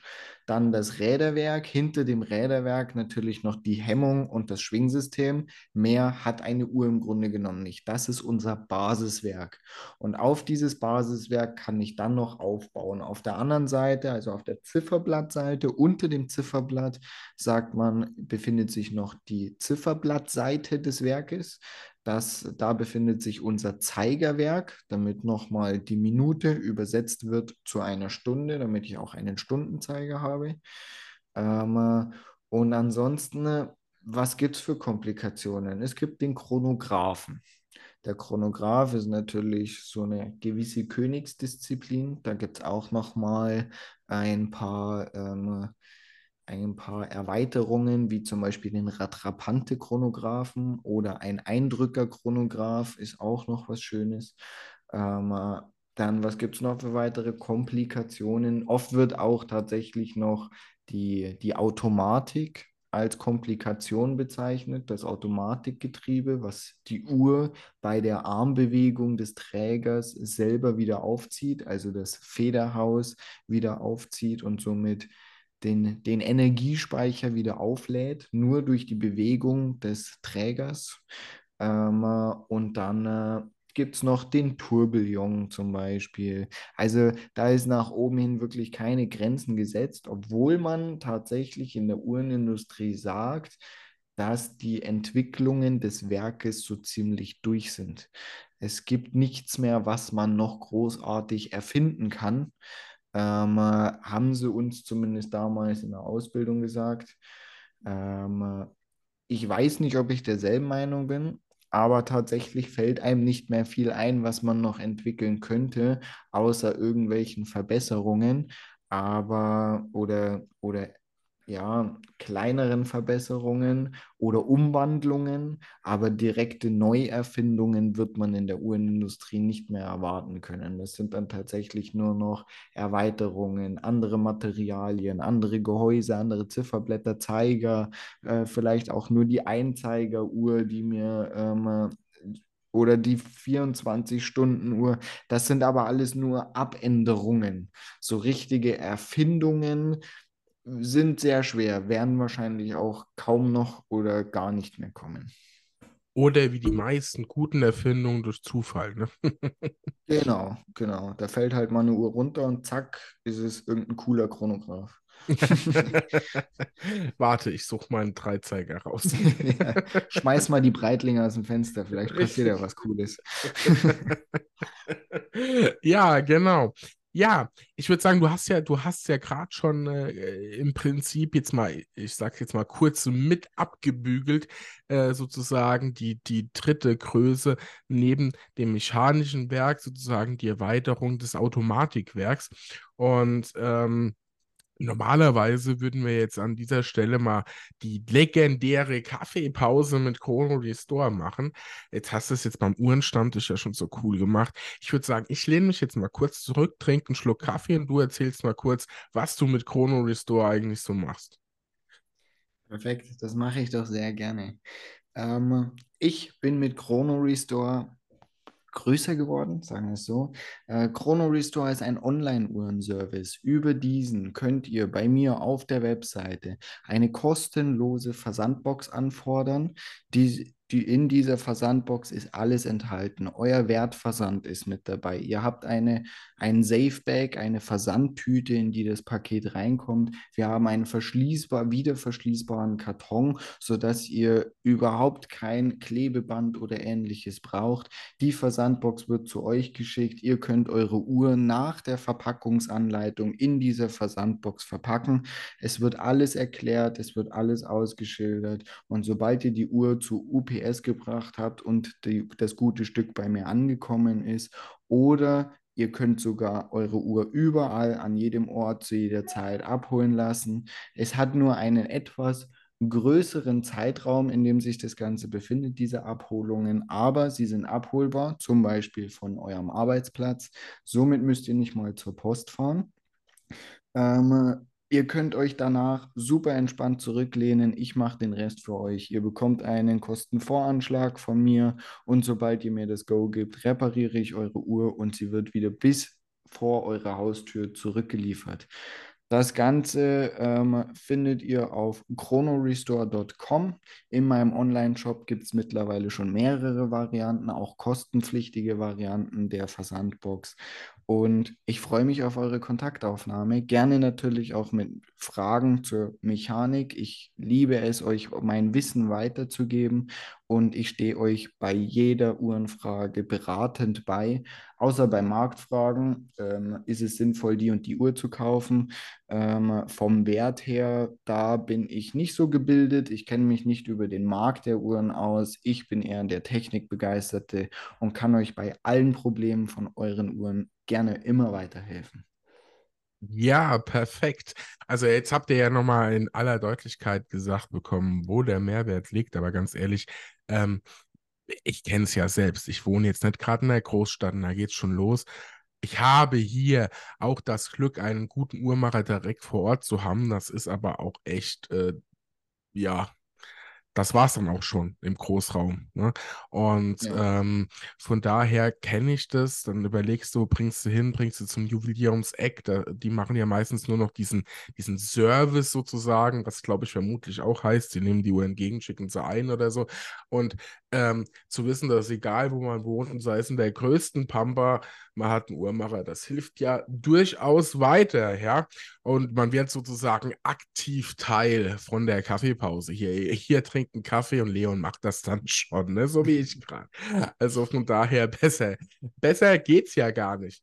Ja, gut. Das wissen wir also schon mal. Ich meine, das geht ja in jeder Folge mit dir zusammen, äh, geht das ja deutlich hervor. Ähm, du hast echt Bock auf das, was du machst und das ist ja immer das Wichtigste. Spaß bei der Arbeit äh, haben, glaube ich, gar nicht so viele Menschen, leider Gottes. Und äh, deswegen spielst du auch gern mal den Feuerwehrmann und bringst dir tolle Themen mit rein, quasi so kurz von der Couch weggezogen oder ich sag mal jetzt immer vom Feierabend und äh, kannst hier frei von der Leber weg hier mit mir so eine Folge gestalten. Das ist immer sehr schön. Und deswegen würde ich sagen, äh, blicken wir doch auch jetzt mal direkt sozusagen zu dem, was sehr, sehr viele von euch als selbstverständlich hinnehmen und kennen.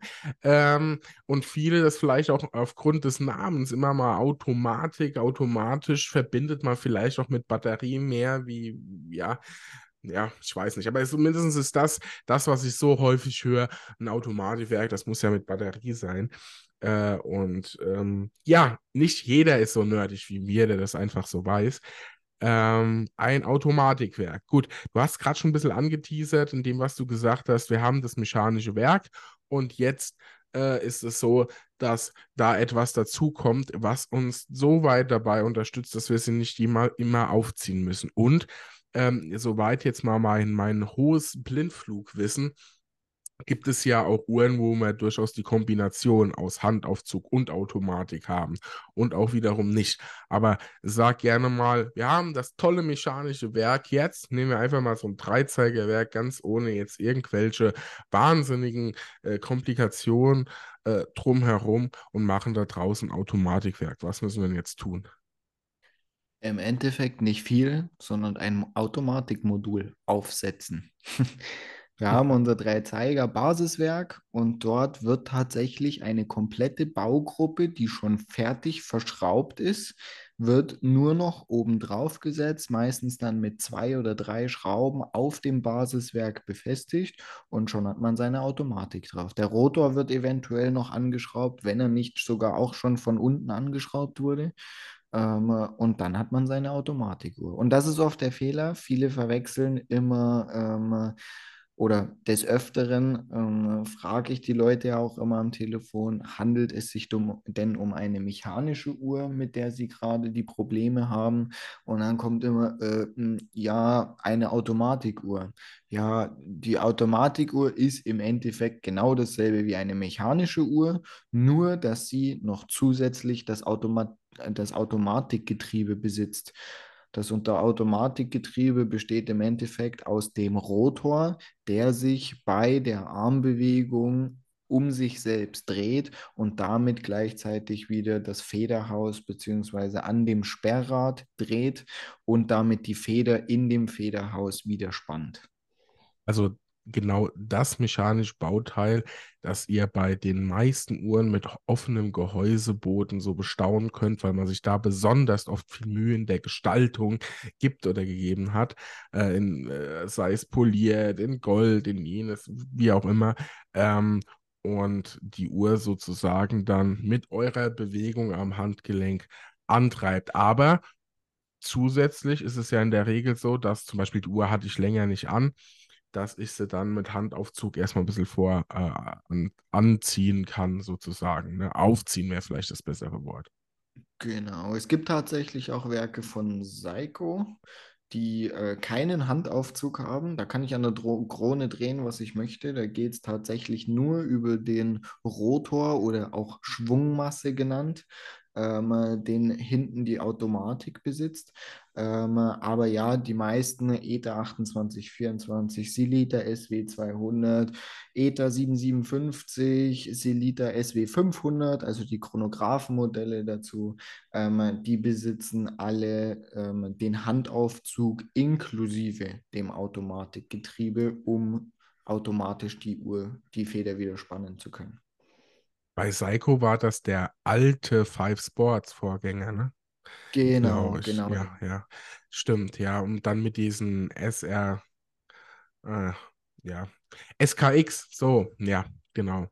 Genau, ähm, ja. Modellen, genau, da war das noch. Äh, für die Psycho-Fans da draußen, soll ich jetzt was falsch gesagt haben, korrigiert mich, aber ich meine, die alten SKX-Modelle, die hatten dann noch das Thema, jeder fand sie toll und irgendwie auch, aber man muss halt immer erstmal das Ding da rumschütteln, damit man vernünftig was einstellt. Also so, so äh, als Endkunden-Variante ja nicht so Bombe. Aber gut, ich sag mal, ähm, jetzt darf ich ja wieder mein Halbwissen mal einbringen. Ich habe es äh, gerade so im Vorfeld unseres Gesprächs schon gesagt dass ähm, bei meinem Schweizbesuch mir äh, erzählt wurde, dass äh, das Automatikwerk sozusagen aus einer ganz anderen Überlegung heraus geboren wurde, tatsächlich auch wiederum in den heiligen Räumen der John Harwood Straße 13 in Kränchen bei Fortis, ähm, wo das Automatikwerk so mehr oder weniger seinen Ursprung nahm, äh, weil man damals eigentlich ein mechanisches Werk hatte, äh, aber so Dichtungen aus Kautschuk und alles, das, das gab es einfach noch nicht. Und äh, dann war klar, jedes Mal, wenn ich an der Krone rumspiele, so ziehe, mache und tue, äh, dann kommt da Feuchtigkeit, Staub, Dreck, was auch immer nicht alles rein. Auf jeden Fall Dinge rein, die wir nicht drin haben wollen. Das heißt, wenn die Krone drin ist, ist es immer noch am sichersten für die Uhr und für das Werk. Und deswegen hat man nach einer Lösung gesucht, dass die Arbeit, die die Krone tut, von der Uhr quasi in-house sozusagen erledigt wird. Und so ist das Ganze dann in diese Richtung gegangen. Auch wenn es, also es ging erstmal gar nicht so darum, die Uhr immer am Laufen zu halten, sondern erstmal die Intention war eine andere. Aber, und da schlage ich eine schöne Brücke, ähm, die Automatik-Variante äh, des mechanischen Merks ist ja eigentlich genau der Grund, warum einige auf einen Uhrenbeweger schwören. Ne? Ja, richtig. Hätte ja beim mechanischen Werk rein überhaupt gar keinen Sinn. Bringt ja nichts, außer die Uhr vielleicht drehen zu lassen. Bei einer Handaufzugsuhr hat es tatsächlich eher weniger Sinn, ja. Der Uhrenbeweger stammt aus der Zeit der Automatikuhren, ja, ähm, äh, damit man für die Faulen unter euch ähm, nicht jeden Morgen seine Uhr aufziehen muss oder nach dem Wochenende die Uhr aufziehen muss, sondern die dreht sich wunderschön das ganze Wochenende schön beleuchtet in einem Glaskasten und dann am Montag kann man sie rausnehmen und wenn sie einigermaßen genau läuft, muss man sie weder aufziehen noch einstellen und dafür wurden mehr oder weniger die, die ähm, Uhrenbeweger entwickelt, hergestellt, produziert. Also ohne da jetzt so viel anteasern zu wollen, können wir ja sagen über das Thema Uhrenbeweger und ganz viele andere Mythen in der Uhrenwelt, der Mechanik rund um die Uhren, haben wir beide ja schon eine schöne, intensive Podcast-Folge gemacht. Hört euch die gern nochmal auf, die betitelt ist, so frei aus dem Kopfhaus, meine ich, sowas wie wir räumen mit Uhrenmythen auf oder so. Schaut da gerne mal in den Verlauf von Zeitzone Podcast äh, rein. Eine sehr, sehr interessante Folge. Da geht es auch darum, braucht man das Ding eigentlich, den Uhrenbeweger? Und ich finde es jetzt gerade in der heutigen Folge passt eine, eine Aussage dazu ja ganz cool. Du kannst ja mal sagen, was du dazu denkst. Schon ein bisschen paradox. Wir nehmen ein Gerät, stecken das an den Strom, um diese Faszination einer mechanischen Uhr, die keinen Strom braucht, zum Laufen zu bringen. Das ist, äh, nun ja, ne? Das ist die Menschheit. das ist die Menschheit. Guck mal, jetzt wird er nicht ganz politisch korrekt, jetzt muss ich sagen. Das ist doch, das ist doch perfekt. So, jetzt haben wir noch einen Kreis geschlossen. Ja, gebe ich mal jedem zum Denken. Ich weiß, es gibt, da gibt es wieder nur schwarz und weiß. Es gibt welche, die sagen, Uhrenbeweger, ja, auf keinen Fall keiner. Und dann gibt es welche, die sagen, es ist Quatsch. Andere sagen, sie stellen sich hin, weil es schön aussieht. Das ist ja auch wieder was anderes und so weiter und so fort. Ich bin da kein so großer Freund davon. Auch ein Auto stellt man ab und zu mal ab in der Garage und lässt er dauerhaft laufen und das tut dem Auto nicht gut. Äh, tut dem Auto gut, so. Ähm, genauso ist es schlecht, wenn das Auto zehn Jahre steht und nicht bewegt wird. Also die, die, der, der Mittelwert macht es natürlich. Aber äh, es ist schon, es gibt einem schon so ein bisschen zu denken, was man so macht. Wir sind fasziniert von der Mechanik und dann schaffen wir wieder was Elektronisches, das die Mechanik am Dauer laufen lässt, sozusagen. Und ja, ist so ein bisschen, wie du sagst, das ist die Menschheit. Ähm, wir machen viele solche Dinge, die, wenn man mal ganz genau drüber nachdenkt, dann irgendwie schon wieder gar nicht mehr im Sinn unserer Zeit oder in der Gesamtsituation ist. Und äh, perfekt, guck mal, jetzt haben wir heute mal durchleuchtet, was ist ein Quarzwerk, was ist Mechanik, was ist Automatik. Und wir packen noch, ja, was Philosophisches zum Denken mit hinten drauf. Was, also mehr geht nicht, oder? Leon, was meinst du? gigantisch, gigantisch. Was mir gerade bloß noch eingefallen ist, ich habe euch gerade etwas angelogen. Äh, es kommt nämlich nicht nur die Automatik aufs Basiswerk, sondern wir müssen tatsächlich noch die Zugfeder abändern. Die Zugfeder vom Handaufzugswerk hat einen Anschlag, also die hakt sich tatsächlich im Federhaus so ein, dass irgendwann Ende ist, während die Zugfeder bei der Automatikuhr einen Federsaum be äh, besitzt und immer wieder nachrutscht. Da kann keine Feder im Endeffekt reißen. Man kann auch genauso unendlich oft an seiner Krone drehen, wenn man das möchte, weil ich auch ganz oft die Frage bekomme, ja, wie oft darf ich denn meine Uhr aufziehen? Du darfst deine, wenn es eine Automatikuhr ist, so oft aufziehen, wie du möchtest. Und wenn du 24-7 an der Krone drehst, dann kann dort im Endeffekt auch nichts kaputt gehen, sondern nur verschleißen. Ähm, aber ja, das wollte ich noch ergänzen, dass dort auch noch eine, eine Zugfeder ausgetauscht werden muss, damit das ganze System funktioniert. Bestens, ja, tatsächlich ein interessantes Thema. Ja, also man kann aufdrehen, wie man will, das rutscht dann äh, oben drüber sozusagen. Äh, ich versuche euch gerade nochmal so einen Vergleich zu nennen. Ich hatte mal einen tollen, aber der ist mir entfallen. Ist auch egal, ihr könnt es euch wahrscheinlich ohne mein Gelaber genauso gut vorstellen. Leon hat das ja super erklärt. Und ja, Leon, ich äh, würde sagen, vielen lieben Dank äh, für diese Folge, diesen Technik, es ist ja schon kein First-Level-Support mehr hier. Es ist ja schon äh, echt, echt äh, äh, Krisenmanager-mäßig hier, was wir hier so alles besprechen. Ähm, das Uhrwerk, ja, mechanisch, automatisch oder Quarz und einige Sonderformen, die wir sicherlich in Zukunft auch noch kennenlernen. Wichtig an der Stelle ist aus meiner Sicht einfach mal wieder zu sagen, Quarz ist nicht gleich Quarz, Mechanik nicht gleich mechanisch und automatisch nicht gleich automatisch. Auch hier gibt es Einsteiger-Varianten und die Vollprofi-Varianten, um es mal politisch korrekt zu sagen. Und man muss mal einfach ein bisschen hinschauen, was man will. Und das ist ja sowieso das, was ich immer sage es ist, äh, es ist überhaupt nichts Schlimmes daran, auch eine schöne, gute Quarzuhr zu tragen. Ich finde, bei manchen Uhren hat es sogar einen gewissen Charme. Ich bin ja mittlerweile selbst so ein bisschen ähm, hingegangen und durch die, die PRX in, in diesem schönen, wie ich finde, absolute Vintage-Golduhr, so aus Spaß, die ist ein bisschen lustig und Spaßuhr. Äh, es ist ein Quarz, ist das halt, die, die in Automatik will ich irgendwie gar nicht in Automatik. Das ist wie so eine alte Gold-Psycho-Uhr, äh, die willst du einfach Quarz. Ne? Also ich weiß nicht warum, aber es geht mir so. Und manche Uhren haben da einfach einen Charme und manche Uhren, und das kommt ja noch dazu, ich denke, Leona, kannst du vielleicht auch mal noch einen Satz dazu sagen, es gibt ja auch Uhren, die unter so extremer Belastung stehen. Ähm, ne? Ich sag mal, gerade wenn wir so in dieses Thema Einsatzuhren, Einsatzzeitmesser, wenn ich mal Richtung Sinn blicke und äh, so viele andere Hersteller, dann äh, brauchen wir auch einfach mal diese unverfrorene Ganggenauigkeit äh, und Robustheit von einem Quarzwerk, das eben nicht ständig irgendwie äh, unter Extremstbelastung reden wir jetzt auch in Gefahr kommt, dass was passiert, ne? Ja, ich hoffe, dass ich da jetzt aber niemanden enttäusche. Eine mechanische Armbanduhr wird niemals nie so genau gehen wie eine Quarzuhr.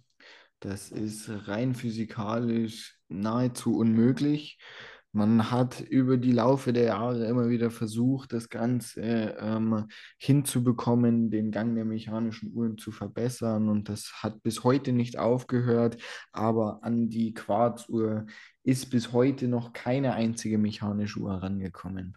Man hat versucht, das dann auch noch auszugleichen mit diesen, was ich vorhin schon gesagt habe, diese Hybriduhren, die so ein bisschen versuchen wollen, die, die, äh, die Vorteile der mechanischen und die Vorteile der Quarzuhr zu vereinen.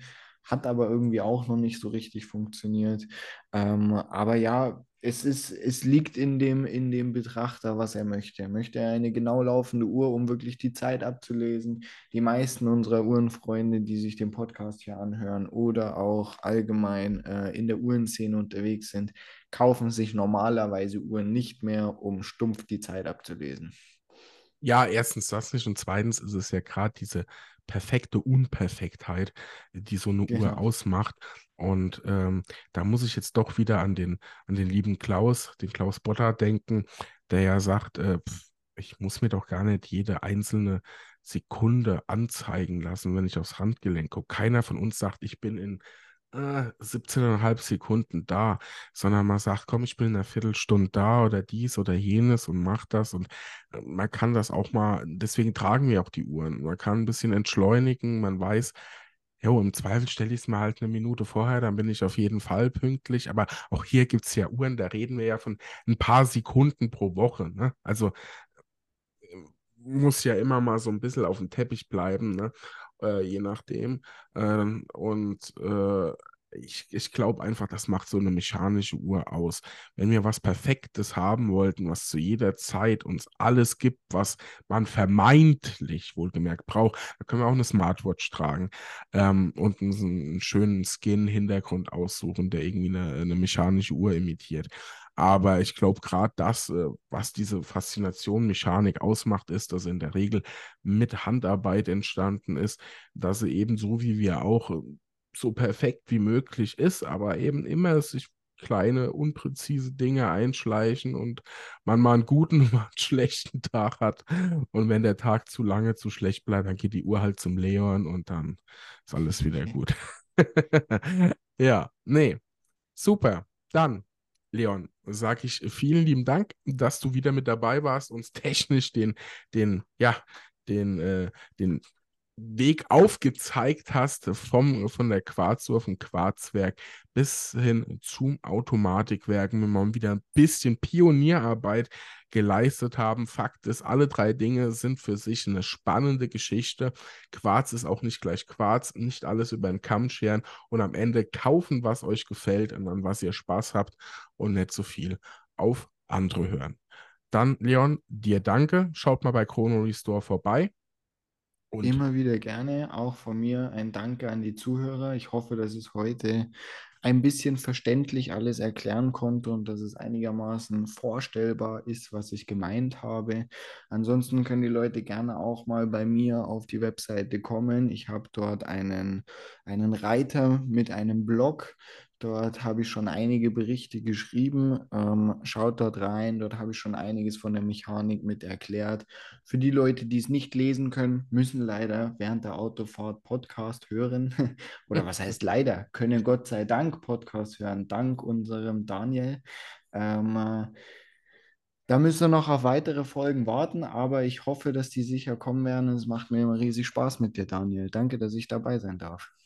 Sehr gerne. Ja, ab und zu müssen wir ja, ja hier mal auch an die Grundlagen, naja, Grundlagen ist es ja schon gar nicht mehr, sondern eben auch an die, an die vielleicht eigentlichen Themen hinter, neben so viel Hype und so viel dies und jenes rechts und links gucken. Und das ist eben genau die Technik. Ja, wenn ihr dazu noch mal ein paar Bilder braucht und Erklärungen, schaut bei Leon vorbei auf der Website. Wie gesagt, kommt gerne in den WhatsApp-Kanal, äh, kommt gerne in die Telegram-Gruppe und natürlich bin ich immer sehr davon begeistert, wenn ihr mir auf Instagram folgt und da auch gern mit mir in den Austausch geht. Man kann mich anschreiben, man kann kommentieren, man kann machen und tun und demnächst direkt auch über die Zeitzone-Website kommen und so weiter und so fort. Also ihr seht, hier ist einiges im Doing auch für euch, damit der Austausch mit mir, mit uns und mit der Community immer gangbarer, einfacher und bequemer wird. Und damit sage ich viel Spaß bei dieser Folge hoffentlich und äh, wir hören uns. Bleibt mir natürlich weiter treu und hört bei Zeitzone rein. Ciao, ciao. Ciao. Thank you.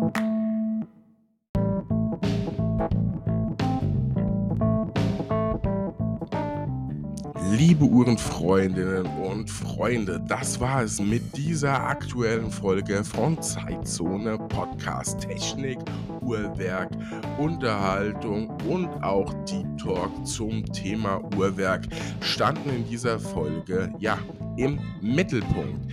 Jetzt meine Frage an euch. Ist das ein Thema, das euch interessiert? Diese Kombination aus Unterhaltung und ja, geschichtlichem Input verschiedener Manufakturen und Uhrenstories gebündelt mit Technik. Ich finde, gerade Technik darf eigentlich nicht zu kurz kommen und ist doch am Ende das, was es oftmals ausmacht. Aber sagt mir gerne, wie ihr das seht. Haut's mir in die Kommentare bei Spotify, ist das jederzeit möglich. Ansonsten sagt mir gerne Bescheid. Feedback über E-Mail-Adresse, über Instagram, über die Telegram-Gruppe, zu der ich euch sehr, sehr herzlich einlade. Wir sind bestimmt über 30 Leute, die da drin sind, auch einige aus der Uhrenbranche, die hier schon Teil des Podcasts waren, auch zum Beispiel der liebe Leon von Chrono Restore. Man kann sich da super toll austauschen austauschen, ganz ungehindert. Ansonsten die, die einfach oder zusätzlich immer informiert sein wollen, wie das Ganze so mit Zeitzone aussieht, was Neues rauskommt, wo ich gerade unterwegs bin und so weiter und so fort, kann ich nur den WhatsApp-Kanal äh, empfehlen, ähm, bei dem ihr natürlich ganz anonym drin seid. Das heißt, ihr gibt hier niemand die Nummer oder sowas preis, außer es wäre jemand drin, den ihr sowieso eingespeichert habt. Dann würdet ihr das natürlich sehen, äh, aber auch sonst niemand. Ihr seid da immer so ein bisschen Newsletter-mäßig up to date und könnt auch über Bilder und alles verfügen. Da bin ich ja immer sehr, sehr offen damit. Ansonsten die Zeitzone-Website zeitzone-podcaster.de ist äh, zu 99,9% fertig. Es müssen noch ein paar Links eingefügt werden. Dann geht die Website an den Start. Da werdet ihr natürlich informiert. Ja, ich wünsche euch eine gute Zeit. Ich freue mich wie immer auf euer Feedback. Macht's gut. Ciao, ciao. Euer Daniel.